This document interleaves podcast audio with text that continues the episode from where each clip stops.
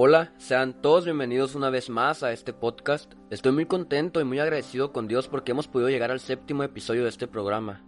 Estoy muy contento porque Dios me permite las herramientas y los medios para poder seguir con este proyecto. Una muestra más de que Dios siempre está con nosotros. A pesar de nuestros errores, nuestros problemas o aflicciones, Él siempre está a nuestro lado. Y es por eso que el día de hoy te quiero hablar de nuestra confianza, fidelidad y la integridad con Dios. La semana pasada te hablé sobre el escudo de la fe, te hablé sobre la armadura de Dios. Y uno de estos elementos de la armadura de Dios era el escudo de la fe. ¿Y qué conlleva la fe? La fe conlleva tener confianza en Dios. Tener confianza en el que Él tener confianza en que Él nos va a llevar por el mejor camino. Tener confianza en que Él va a cumplir sus promesas independientemente de los problemas que se presenten, de las dificultades que veamos él siempre va a estar con nosotros y nos va a llevar hacia el mejor camino, hacia el mejor destino. Y quiero comenzar con esto. Muchas veces a mi mente han llegado pensamientos los cuales han puesto miedo o incertidumbre en mí. Preguntas como ¿qué me espera en el futuro? ¿Tendré o no un buen trabajo? ¿Tendré un buen automóvil? ¿Me casaré y tendré hijos? ¿Viviré bien o viviré mal? Son preguntas que realmente a muchos nos pueden quitar el sueño o la tranquilidad. Realmente el preocuparnos por el mañana es algo que a muchas personas le da miedo. Es algo que a la mayoría yo creo nos ha pasado y, y, no estoy diciendo que preocuparnos por hacer un mejor futuro para nosotros esté mal. Ser alguien precavido, preparado para lo que viene, siempre trae cosas buenas. Pero el problema viene cuando nos afanamos. Cuando decidimos ponerle más tiempo del necesario a pensar en nuestro futuro, cuando nos enfocamos en qué será de nuestro futuro y no nos enfocamos en qué estamos haciendo hoy, cuando nos enfocamos en tener los mejores bienes materiales, nos enfocamos en buscar el mejor trabajo, pero no nos enfocamos en buscar a Dios. Yo creo que es ahí cuando viene el verdadero problema y quiero contarte mi experiencia personal con esto. Era el año pasado, año 2019, y yo me graduaba de la preparatoria lo que significa entrar a la universidad. Y en esos últimos años había nacido en mí estudiar la carrera de medicina. Ayudar a los demás es algo que en lo personal a mí me apasiona. Ah, y rápido relacioné lo que me gusta con medicina. Me gusta anatomía, me gusta biología, me gusta hacer esto. Ok, medicina. Fue la primera carrera en la que pensé y fue la que realmente me apasionó. Y tampoco te voy a mentir, Aparte de que me gusta mucho ayudar a los demás y que en medicina se ven temas los cuales a mí me gustan mucho, otra cosa que me llamó demasiado la atención fue la media de salario que tenía un médico. Sí, estudiar una carrera no te garantiza nada, estudiar medicina no te garantiza tener buen sueldo, pero el promedio, la media del salario de un médico era bastante llamativa. Y fue algo que también influyó en mi decisión, pensar en que si estudiaba medicina tendría, una, tendría un mejor futuro. Y en mi cabeza estaba eso. Entonces yo me dediqué durante todo ese año, la mitad de ese año, para prepararme para ese examen, para el examen de admisión de la universidad. Todos los días estudiaba, me inscribía a un curso, oraba y ayunaba para que Dios hiciera su voluntad. Pero lo que no esperaba es que la voluntad de Dios fuera que yo no quedara en esa carrera.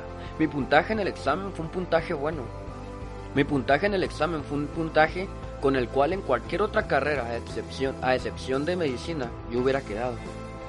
Y yo sé que con tres o cuatro preguntas que yo haya contestado correctamente más, hubiera quedado en la carrera sin problemas. Pero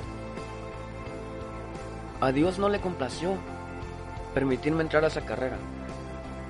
No fue voluntad de Dios la, la que yo entrara a esa carrera. Y en mí entró una frustración la cual casi me deprimió. Yo miraba mi futuro truncado por perder un año de estudios. Sentía que lo había perdido todo. Imagínense mi afán. ¿Tanto era mi afán por estudiar esa carrera?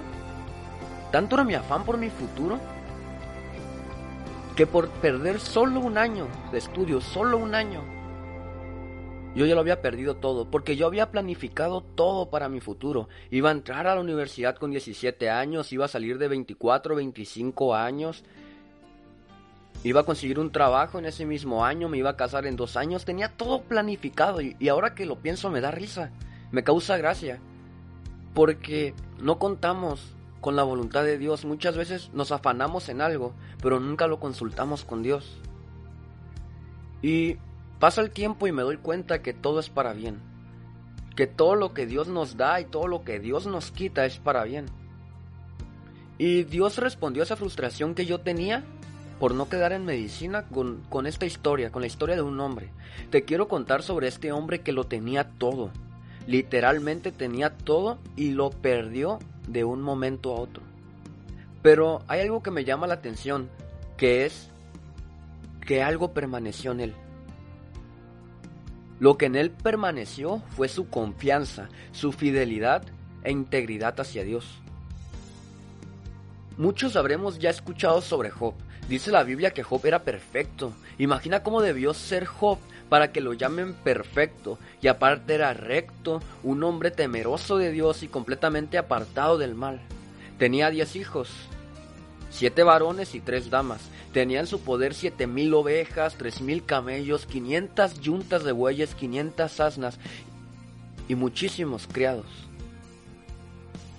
Muchísimas personas que trabajaban para él. Era un hombre reconocido en el pueblo, me imagino que comía de lo más costoso, se vestía con las mejores pieles. Vivía muy bien tanto económicamente, tanto espiritualmente, porque menciona la Biblia que era perfecto, temeroso de Dios. Era un príncipe azul, Job.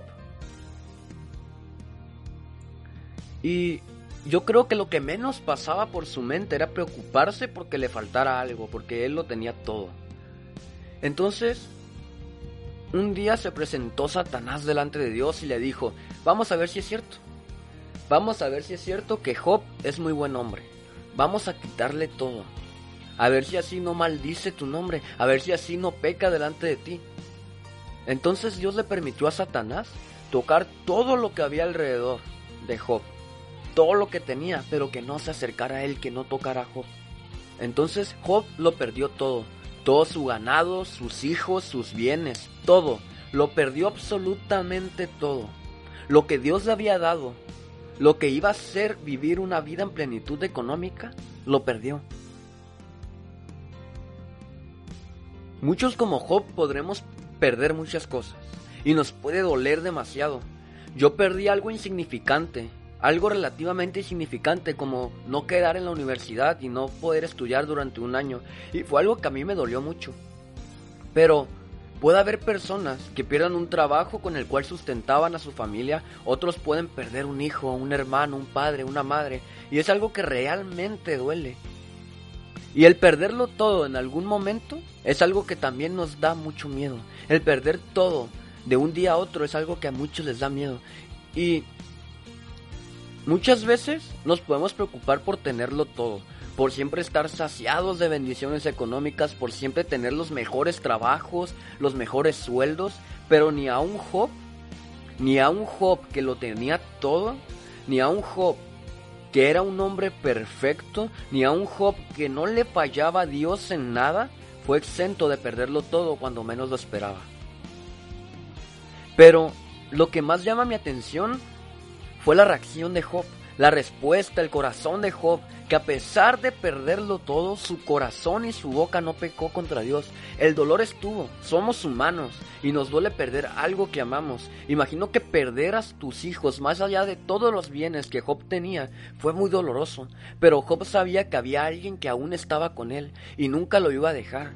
Job sabía que lo perdió todo, pero había algo que permanecía en él y sabía que con él estaba Dios. Dios estaba con él y no le podía fallar a pesar de todo el dolor por el cual él pasó. Job se levantó, rasgó su manto y se rasuró la cabeza. Postrado en tierra adoró y dijo, Desnudo salí del vientre de mi madre y desnudo volveré allá. Jehová dio y Jehová quitó. Bendito sea el nombre de Jehová. Job adoró adoró. Job se arrodilló, humilló su corazón, le mostró su alma a Dios en la oración a pesar del dolor, a pesar de lo que le pasó. Él sabía que todo lo que tenía se lo debía a Dios. Y sabes, no todas las tormentas que pasamos suceden porque estamos haciendo algo mal. No todos los problemas que tenemos vienen cuando le fallamos a Dios. Muchas veces que haya un problema en el camino, no significa que vayamos por el camino incorrecto. Pero muchas veces como Job, Dios nos prueba. Dios nos prueba. Y capítulos después, Job pierde la paciencia. Job perdió la paciencia por una enfermedad. Y le falla a Dios también. Le falla a Dios maldiciendo el día en el que nació. Pero capítulo tras capítulo Job es exhortado, Job es confrontado, Job afirma y reafirma su integridad. Y Dios recompensa su integridad en el último capítulo, dándole el doble de lo que él ya tenía. Después del problema siempre viene algo mejor. Después de tu tormenta, si tú mantienes tu fidelidad, si le adoras en la oscuridad, si le cantas en medio del problema, si le agradeces por lo que quitó de tu camino, si a pesar de cualquier cosa que tú amas y Dios te la quita, tú amas a Dios sobre todas las cosas, Dios te va a recompensar. Dios te va a recompensar con el doble de lo que tenías. Dios te va a recompensar por esa integridad, por esa fidelidad y por ese amor. Porque, como nos dice Hebreos, Dios se agrada del que tiene fe. Porque hay que tener fe para poder creer en Dios. Tengamos fe en que Dios hará de nosotros lo mejor para sus hijos. Y si hablamos de tener confianza en el mañana, si hablamos de confiar en nuestro futuro, no hay mejor capítulo que Mateo 6, versículo 25 al 34, y te lo voy a leer en la nueva versión internacional, la cual nos dice, por eso les digo, no se preocupen por su vida, qué comerán o beberán, ni por su cuerpo, cómo se vestirán. ¿No tiene la vida más valor que la comida y el cuerpo más que la ropa? Fíjense en las aves del cielo, no siembran ni cosechan ni almacenan en graneros. Sin embargo, el Padre Celestial los alimenta. ¿No valen ustedes mucho más que ellas? ¿Quién de ustedes, por mucho que se preocupe, puede añadir una sola hora, una sola hora en el curso de su vida? ¿Y por qué se preocupan por la ropa? Observen cómo crecen los lirios del campo. No trabajan ni hilan. Sin embargo, les digo que ni siquiera Salomón con todo su esplendor se vestía como una de ellos. Si así viste Dios a la hierba que hoy está en el campo y mañana es arrojada al horno, ¿no hará mucho más por ustedes gente de poca fe? Así que no se preocupen diciendo, ¿qué comeremos o qué beberemos o con qué nos vestiremos? Los paganos andan tras todas estas cosas, pero el Padre Celestial sabe que ustedes las necesitan. Más bien, Busquen primeramente el reino de Dios y su justicia, y todas estas cosas les serán añadidas. Por lo tanto, no se angustien por el mañana, el cual tendrá sus propios afanes. Cada día tiene ya sus problemas. Amén. Creo que no es necesario darle una explicación a este texto. Es bastante claro ya. Como dijo Job, Jehová dio, Jehová quitó. Preocupémonos por cómo le agradamos a Dios hoy. Preocupémonos por nuestra relación con Dios hoy.